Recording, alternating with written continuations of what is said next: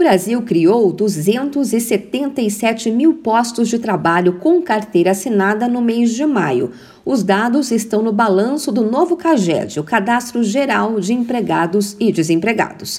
Esse número representa uma melhora em relação aos empregos criados em abril deste ano. O dado também é superior ao de maio do ano passado.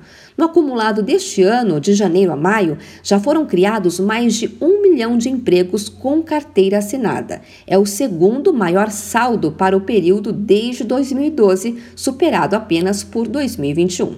Segundo o ministro do Trabalho e Previdência, José Carlos Oliveira, o destaque é o crescimento na quantidade de pessoas formalmente empregadas no país. Fazendo uma comparação do estoque formal de maio de 2021 a maio de 2022, nós só temos boas notícias. Nós estamos tendo uma ascendência constante desde maio do ano passado, que é o recorde histórico da marca do Caged. No mês de maio, o setor de serviços foi o que mais gerou empregos, 120 mil postos, seguido pelo comércio, que gerou 47 mil, e a indústria, 46 mil postos de trabalho.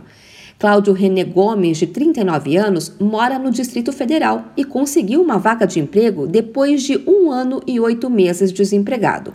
Cláudio conseguiu voltar a trabalhar com carteira assinada em maio em um supermercado. Procurava emprego, né? Não, importava se tinha uma vaga específica, né? Mas é uma área boa, tranquila, graças a Deus a gente que tem família, né, tem que correr atrás. Mas graças a Deus apareceu e estamos aí, firme e forte. De acordo com dados do CAGED, todos os estados apresentaram geração de empregos formais. Entre os estados com maior saldo de postos de trabalho estão São Paulo, Minas Gerais e Rio de Janeiro. E os que tiveram menor saldo foram Sergipe, Roraima e Amapá.